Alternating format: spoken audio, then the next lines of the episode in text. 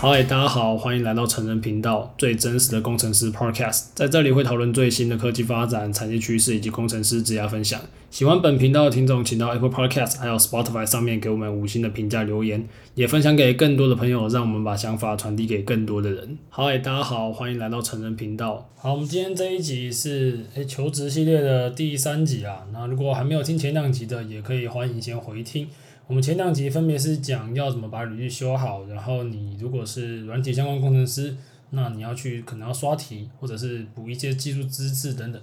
那今天这一集会教大家一些我在投递履历上面的一些想法跟选择，还有一些面试的流程大概会是怎么样。那因为我们的听众不是所有人都是软体相关嘛，所以我今天在面试的部分我不会讲得太深入，可能讲一个流程。那我未来应该会有一集。针对技术方面的那个探讨会深入一点，所以今天这一集，呃，不论你是不是软体工程师，你都可以参考这样。OK，那在一开始我就要跟大家介绍说，诶，投履历大概有哪一些方式？就，呃，常常会有人问嘛，那些好的缺啊，那它是从哪边跑出来的？或者是有些人不知道要怎么去找工作，那我这边分享一下我自己会用的几个东西啦。我会用 LinkedIn，然后一零四。猎头，还有内推，还有公司的官网，我等下稍微一一介绍这些东西。首先，LinkedIn 的部分，我在 EP 四十八，哦，这也是很久以前的集数，有稍微讲过 LinkedIn 的经营方式啊，但我我没有回听啊，但是应该有一些东西可以参考，不过未来可能还会再做一期。那 LinkedIn 我觉得它就是一个大家都必须要去经营的东西啊，因为现在越来越多的那种外商的。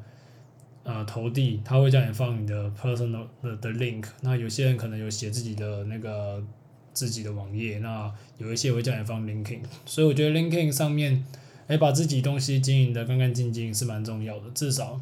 不用说特别真的每每常常去发文了，可是至少把你的那些专业经验，还有你的一些技能，你的一些学经历，把它补得一个完整，我觉得会对你蛮好的。然后那个 LinkedIn 它有那种 Premium 的方案。那 Premium 方案有一些进阶功能，我觉得这个就可开可不开啦，因为我自己是觉得还好。那它的话就是可以去私讯一些人，那有一些人会在 LinkedIn 上面做陌生的连接，就你可能看到，比如说他是 Google 的，你想找他帮你内推，那可能有些人会这样子去加别人。那不过，那我是没有这样做过啊，但我有听过说你找一百个，总是会中几个嘛，那这也是一个方式啊。你把你的档案经营好，其实就会有很多人主动来找你了。至少我是这样看。那如果你是一个外商投递是你的目标的话，LinkedIn 的经营是非常非常的必要。然后再来另外一个就是一零四，我相信大家比较常听到一零四的，应该大部分的人都会开。那像我的话，我一零四就是嗯没有很认真在用啊，我就只是把我的资料更新上去。那有个小技巧。呃，大家每一次上去可以编辑一下自己的东西，你就减多一个多一横减一横。以前可以改身高体重啊，现在好像不行了。那你就随便多个空格少个空格，反正你更新，它会可能是把你那个最近更新的，你会被推到比较前面。那一零四的部分的话，就蛮多台湾厂商会使用的了，所以呃，把你的东西更新上去，也会蛮多人来找你。那它的用法，我相信大家都比较熟悉，我就不多做介绍。那在下面几个是大家可能会比较忽略的，其实我觉得。跟猎头保保持好关系是非常重要的。每一个猎头他他也是要赚业绩嘛，所以他手上会有很多不同的公司。就有些公司他在台湾可能规模小，未必会有专门的人事部门，所以就会有猎头这个产业应运而生。当然猎头他也是有专业跟不专业嘛，有一些乱枪打鸟型的，有一些真的比较专业，手上有一些好的职缺的，那就要去了解说，因为你如果 LinkedIn 经营好，常常会有猎头猎头找你。那我的做法就是。找到一些比较值得信赖的猎头，跟他们保持好关系。那时不时你就可以跟他们更新一下市场的资讯，我觉得这个是非常重要的。那他们就会帮你去找到一些适合你的职缺嘛，因为你对他来说，啊、你们就是一个互利共生的状态啊。他要业绩，你也要资讯，所以我觉得跟好的猎头保持好关系，其实会省掉你很多时间。然后再来就是内推。内推的话也是一样，跟你的朋友啊、学长啊保持好关系。那参加一些朋友朋友聚会啊，还是怎样的？因为你知道有些公司的内推奖金也是很高了，所以啊、我觉得内推也是一个双赢的一个局面。所以保持好良好的人际关系也是很重要。那再来就是一些比较大的公司，比如说像是那个啊、呃、Google 啊还是什么 Microsoft 这种，他也不需要特别去找。那像这种大公司，他们都会在自己的官网有自己的征才管道。其实台湾很多公司也是啊，像什么联发科那些也是啊。可是因为那一些大部分的人都就是你你有可能有内推嘛，那你就算没有内推，其实比如说你把你的东西放上一零四、瑞玉啊、联呃那个什么群联啊、联咏啊，他们也都是有师就是有找过我这样子。那可是呢，Google 这种东西这种等级的公司，他就可能不会自己去找你，所以你可能要自己去投递。那像这样的话，你也可以收集几个你自己觉得诶自自己的想要去的外商公司。那外商公司，我的做法就是我会特别列一个清单，然后去追我投递的进度啦。这是我的做法，这样子可以跟大家分享一下我找工作的几几种形态的差别，在不同不同时间点，我觉得不同的东西有不同的作用。呃，我大概分成三个时间点好，一个是我刚毕业的时候，应该是我刚毕业加上我。快毕业的时候，然后再来就是我从高通离开的时候，应该说我还在高通就职期间，然后我那时候后半段要走的这段时间，然后第三个阶段就是我现在，其实我现在也蛮积极在看一些机会的。好，我跟大家分享说，呃，这三个阶段其实有什么样的差别？我觉得学生时候，老实讲，你能够做的选择是真的是蛮少的。那啊、因为你能够拿出来跟别人谈的筹码其实不多了。你的 credit 还没有累积起来嘛？当然，你如果是真的少数例外，那那我觉得就非常恭喜你。那如果你不是，你是普罗大众的话，那我觉得可能几个大公司的网站，你们要好好注意一些大公司的征才时间啊，因为他们会有一些给新鲜人的黑框。那这些新鲜人的，你就只要跟这些新鲜人竞争，那你的对手当然就嗯相对就还好嘛，对吧？因为说他这个东西对新鲜人的要求就是没有那么高。那这是我在这个阶段，我觉得，嗯，去投递公司官网是我最常用的一件事情。然后再来第二个第二个阶段，我在前公司要离职的时候，那时候啊、因为我前公司的厂牌还算蛮大的吧，所以其实我的 LinkedIn 放在那里，就蛮常会有人来找我。那在这个阶段，我从我跟猎头的那个交流是比较多的，因为我那时候比较像是一个没有一定要换。可是我不排斥看新的机会，所以会从猎头那边得到很多新的资讯。在这个阶段，我觉得猎头对我来说是很重要的。那在我现在这个阶段呢，我觉得又不太一样，因为自己觉得在很多专业上，我又比之前还要强蛮多的，所以我现在开始会去跟一些猎头或者是公司 HR 谈一些我要的条件，就是有一些是没有到我的条件，我就直接不面试。那在这个阶段呢，我觉得，嗯、应该说在，在诶，我我刚刚没有讲到上个阶段 linking 就很重要，因为才有猎头来找你嘛。那我这个阶段 linking 也是非常重要，那猎头也非常重要。只是因为我最近多了一点主动的成分，所以呢，公司的官网又变得非常重要。那大概是这样子啊，有几种管道，我觉得都没有好跟坏，但就是说有什么什么样的公司比较适合是用哪一个管道这样子。也、那接下来就要进到说，诶，那你怎么知道要用哪个管道呢？这时候就是跟你选择什么样的公司有很大的关系嘛。那我觉得，呃，常常会有有一些听众朋友私讯我们了，要找什么样工作啊？哪个好，哪个不好啊？我必须说啊，这个，呃，我很难在你的几行字里面就给你一个建议啊。所以我们通常会觉得，所以大家可以加入我们 Discord，大给大跟大家做一个讨论。那如果你真的是需要一些咨询服务的话，也可以预约，我们每个月有一定的时间给大家做一个咨询的预约，因为我觉得我随便给建议，其实自己也会过意不去啊。所以如果你真的有需要，我们是会可以帮你做一个比较深入的一个探讨了，就是讨论说你真正想要啊。那如果有需要，就可以去 IG 主页看。那如果想要做讨论，就欢迎加入我们 DC。好，那回到我们的这一个部分，找公司的条件嘛，我觉得每个人要的东西真的不一样了。我有稍微列了几个，觉得是我会考量点，比如说薪水嘛，然后工作的形态，那公司的文化，还有公司内容的发展性，它的产业别，还有它的地点等等。当然，我们都知道没有一份工作是完美的嘛，它肯定会缺这个缺那个，缺这个缺那个，所以可能大家要用一个比较客观的。态度去看每一个东西的一些客观数据，那当然还会带入一些主观的喜好，比如说你就特别喜欢某间公司，这个都没有对错了。但是我觉得我会觉得不要去将就了，因为很多人他可能投袭下去，那他也是可能有一些沉没成本，或者说他也不太敢那么去挑战一些新的机会。其实你如果做一个你不开心的工作，那你的生活很难平衡啊。就之前有一些人就问我说：“哎，怎么取得生活跟工作的平衡？”那其实你知道，生活跟工作是没有办法一刀切。应该说，任何的事情都没有办法一刀切啊。每件事情 A 就会影响 B，B 就会影响 C，只是它的影响小或大而已。所以说，我觉得在每一个细节，生活中每一个细节，其实啊，就举个例子好了。假设你今天跟你你你男朋友吵架啊，你男朋友。他让你很堵了，你觉得你上班会上得很爽，你上班上得不爽，你的考绩就不好，你考绩又不好，你钱就变少，类似像这样，这只是举个例子啊，就是说生活是环环相扣了，所以如果你的你的工作让你过得很堵了，我猜你生活也不会多过得多开心啊。所以我一直觉得啊，work-life balance 它不是一个追求了，它是一个必要了。就有些人可能会误以为说这个东西就是叫做很爽，它很爽才叫做。平衡其实不是的，很忙也可以平衡，只是你取决于你怎么样去定义你的生活嘛。有些人忙得很爽，有些人忙得很干，有些人闲得很爽，有些人闲得很焦虑。所以这个东西还是还要看个人，它这个变成说是个性的问题。那我不知道每个人个性，所以我今天就给一些比较 general 的一些建议啊。我觉得大部分的人工作，我觉得薪水应该是或者是蛮重要的一个考量啦。当然我这今天不会给出一个数字啊，可是像是我就会在我自己心里有个底线。就换公司，那我愿意拿多少钱？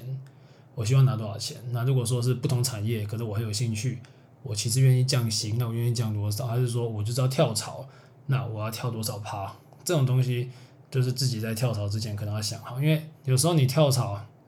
啊，你你其实是打破一个新的环境，那你说下一份工作你会不会真的喜欢？其实未必，这些东西都是未知数，每一件事情都是一个赌注。只有你去下注，去下那个期望值最大的一个一个注才是对。可是这个跟打牌又不太一样。你换工作，你你不会太频繁换嘛？不是像说啊，你这一轮打完之后，你你就十分钟后再打一轮。你这个换工作的下注可能就要稍微谨慎一点点，但也不是说不能换，但是不要太频繁换这样子。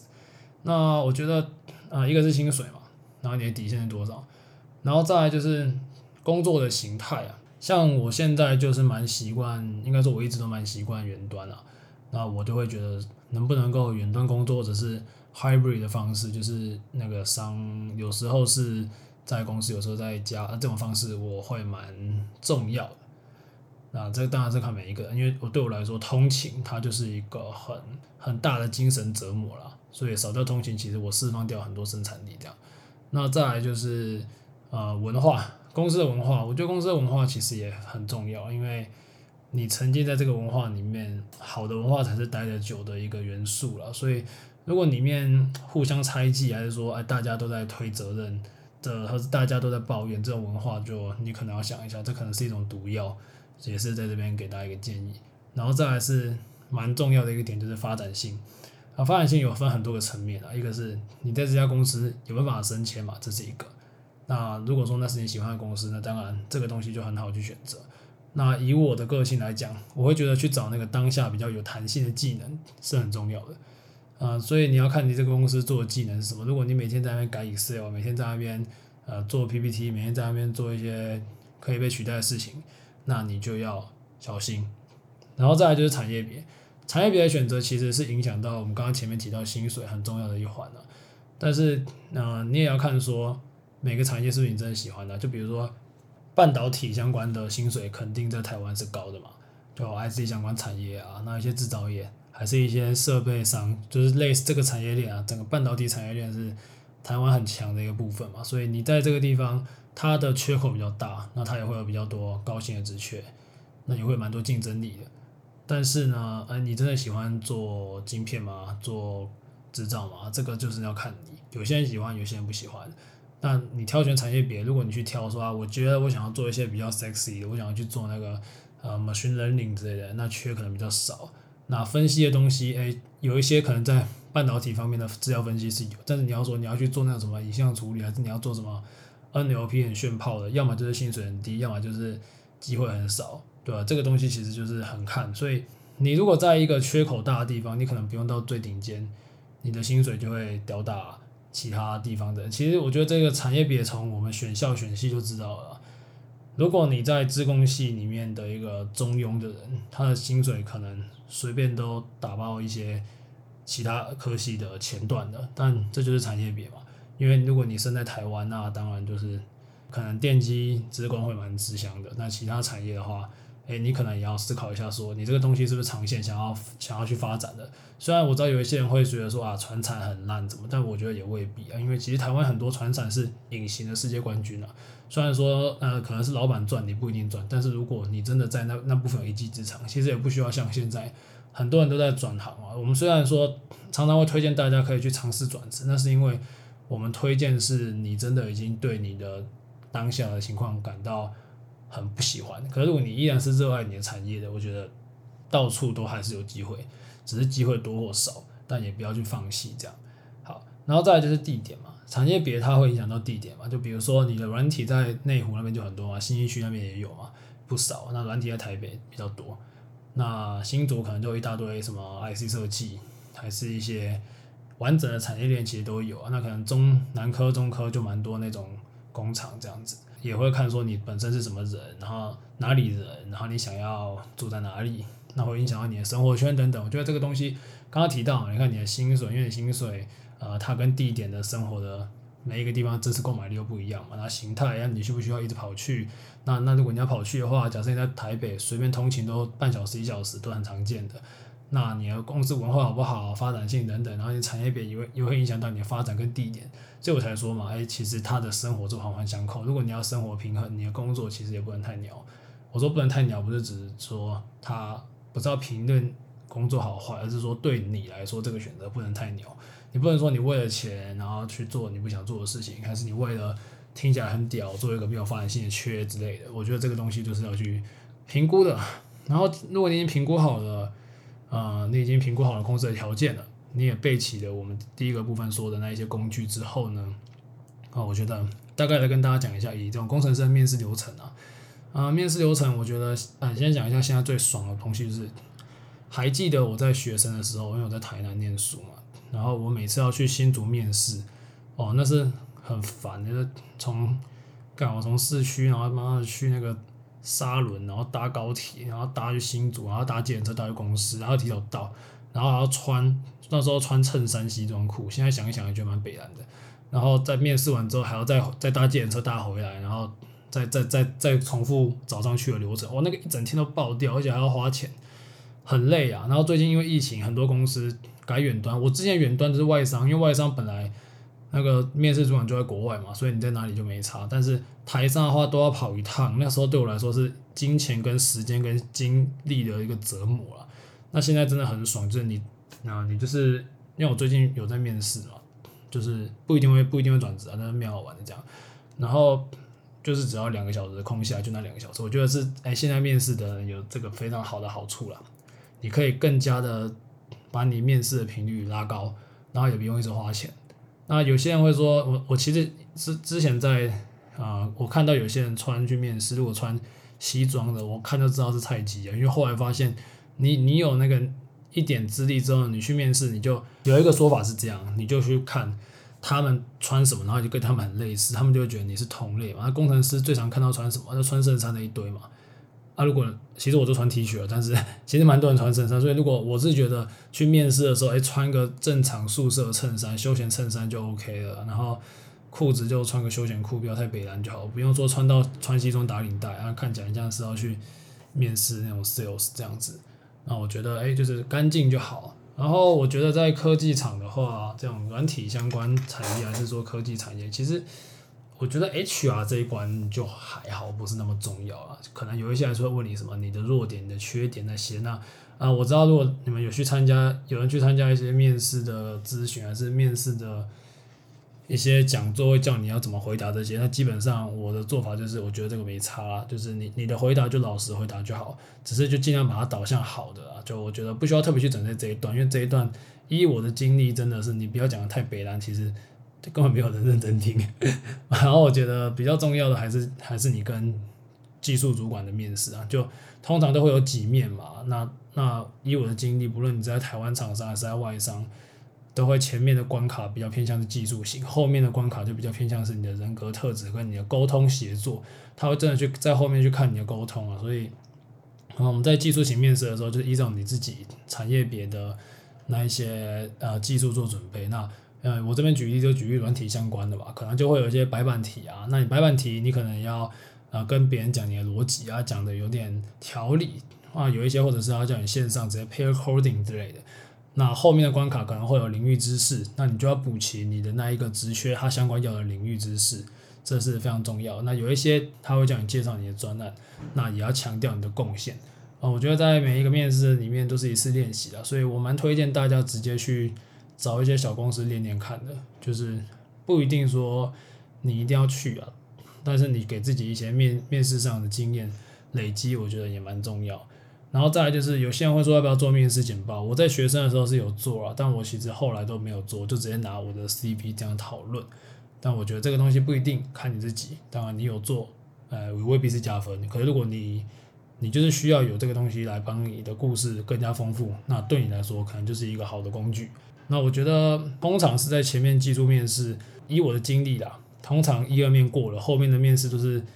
打赛而已啊，啊，你后面就不要太夸张，基本上都会上。所以以我在对工程师的建议就是，啊，与其去准备那一些比较软性的，你不如就是通常我的经历啊，你如果是一个平常朋友人际关系不错。不是太奇怪的那种，你没有办法融入群体，你可能比较诶比较特殊一点，自我意识比较强烈一点，或者是什么。如果你是一个诶蛮常做团体生活的人，其实你不需要特别去特别去准备那一些诶 HR 的面试啊。那如果你是一个比较相对特，就是比较独立思考、比较特别的人的话，那可能你可能还是要学习一下怎么跟别人好好沟通，因为毕竟说在团体里面沟通，对工程师来说也是非常重要的。那我会觉得 focus 在技术方面是工程师非常非常重要的一环。然后在如果你拿到 offer 之后，其实会有谈薪水的部分呢。那如果啊、呃、新鲜人可能这样的筹码是比较少，但我现在去面试之前，我都一定会问 HR 或者是猎头说他这一个职缺的那个预算是多少。其实时间有限啊，我现在呃一定会他要确定有这个预算，我才会去面。那我跟大家分享一个笑话。就是我前阵子去面一间公司，然后我它是一间新创，但是我我那时候我那时候以为那些新创给的不错，但是我没有去 Google，然后我想说啊，反正我就要刚好要练习嘛，我就想说 Why not？我就我试试看，然后我面完之后就很顺啊，那感觉也蛮 easy 的这样，然后他最后我当时没有先问那个 HR 薪水，我就跟他开了一个数字，反正反正他们就他们就感觉我我我有感觉到他们有点慌慌。就是突然间吓到感觉，我当时有感觉，但是后来就是反正就是场面有点尴尬，然后打完场就结束，反正我也没有去，我就是拿来当练习这样。然后几天之后呢，我一个朋友去面那间公司，然后呢，他他就有提到我，就是刚好刚好他们就是有提到他认识我这样子，然后我在前一天面，然后他们就有说，我当时提开那个数字的时候，他们吓到，然后我那个朋友就跟我说，当时面试我那个人的数字，我后来才发现，原来我开的薪水是。那一个面试官的二点五倍，干得很扯，这就是产业别的差距差距。但是我觉得我开的已经不是算特别高，就一在至少在至少我开的是比我现在还要低，所以呃，那我现在也不是真的高到很夸张，所以我就觉得说，哎，其实产业别的挑选是很重要的。我要讲这件事情是说，我觉得除非是那一种你不需要问，你知道他一定给得起，他就是看你能力的那种，比如说像你去一些顶尖外商。我觉得可能你会未必要问，但如果你是一些小公司新创，其实大家会在面试之前，你还是去问一下这一些东西，然后你要的条件。所以我现在在面试之前，我都会把我要的条件先跟猎头或者是 HR 讲，所以我希望可以，比如说可以 hybrid 啊，比如说可以啊、呃，可以怎么样怎么样啊，薪资到哪边啊，然后呢要做什么、啊，团队大小，我觉得在这个东西就是要把它了解得很清楚。那这也是我这几年来成长，可以跟大家分享。就我觉得在大家在学生时期或者是更年比较年轻的时候可能会敢讲，好像现在很老。我现在也没有很老，就是如果大家在刚开始，只要刚起步的时候，可能会比较更多的去啊 follow 别人的想法，什么一公司规定啊，就别人开多少就开多少啊，别人干嘛就干嘛。当你有一点筹码之后，其实你要知道你自己的价值在市场上大概是什么位置，就要对自己有自信。那当然你不能是虚的自信，你也不能去谎报一个数字。虽然我知道有人这样子谈筹码谈到不错的过了，我知道有这件事情，不过。啊、因为我是不喜欢不喜欢骗人的，所以我就会实质上去做到，我觉得我该做到，那我也不会狮子大开口，我就开一个我觉得这是合理的东西。那如果啦，你想说干，啊，我我台湾讲到钱，就好像有一点什么太势利，是不是？有些人可能会这样想。可是你想想看，你今天他妈去工作就是去赚钱啊，你真的很想要帮那个老板打工吗？其实也未必吧。所以呢，你要把你的条件弄好，你不要你不要那个不讲哦，都可以啊，都可以啊，然后到时候开一个垃圾数字出来，你才你才那边干屌说靠北这什么东西，然后又不去，那不是对大家浪费时间。所以我现在会觉得啊，如果你有些经验的话，蛮推荐可以在一开始都把一些东西讲清楚，你要条件讲清楚。其实我也有拿过一些 offer，是他可能。他就愿意去 follow 我一下，可能把我薪水调高，或者是说，哎呀，我可以去 follow 你的一些条件啊，等等。那这种东西你要讲才有嘛，就是你你没有谈，人家怎么知道你的需求，对吧？所以我会蛮推荐大家去好好的审视自己，跟我刚刚前面讲的几个点嘛。你你的工作你在意的是什么，然后去评估自己。那评估自己的需求呢，你才有办法去找到好的公司。我觉得这一今天这一集比较像是跟大家说，你要怎么样去呃开始。选择你的职涯方向，跟怎么样去投履历，跟怎么样去经历整个面试的流程，那在最后要怎么收尾？因为选择部分，我当然没有办法在今天的分享告诉大家，毕竟这牵涉到你自己的一些状态。可是，在整个流程的部分，我觉得我们怎么样去优化它，它其实每个人的答案不一样，所以会推荐大家在几次面试里面去找到自己最舒适的方式，并且去认真评估你真正要的是什么。这些条件，我会建议把它列下来。那当你在每个公司的谈判的时候，你还想想看，说，诶，比如说这间公司你真的很喜欢，那你可不可以做到某种程度上让步？比如说，如果你真的喜欢这个产业，你真的喜欢这个老板，你愿意让步，那我觉得他也是一个非常好的一个一个谈判，就是你最后谈成了，那你愿意让步，还是说公司愿意让步你的需求，还是公司愿意去匹配你的需求？我觉得这个东西都是需要一个沟通的一个过程啊。所以再找一份工作，其实你就是在。重新去销售你自己。我们前面说到的，你要把你的履历包装好，你要把你的，如果是软件工程师，你就把你的实力也把它拉好。那那在这种你在买卖的这个当下，就你在这个谈判的这个当下，你也把我们的东西做到最好。那这样子就是一个我觉得比较完整的方式。那今天这个分享就是我的一些比较偏心态面的分享。之后可能有机会我们会针对我比较熟的领域讲一些比较细节的部分。但今天这一集我会希望可以帮助到大家。那如果大家喜欢的话，就是可以帮我分享出去。那如果大家有需要的话，我们近期就是有推出一些之前像前一起提到的，我们有一些职涯相关的咨询服务，但时间不多，就我们每个月有开出几个时间区段，如果有需要的也可以在咱们预约。那我想今天节目就先到这边，谢谢大家，拜拜。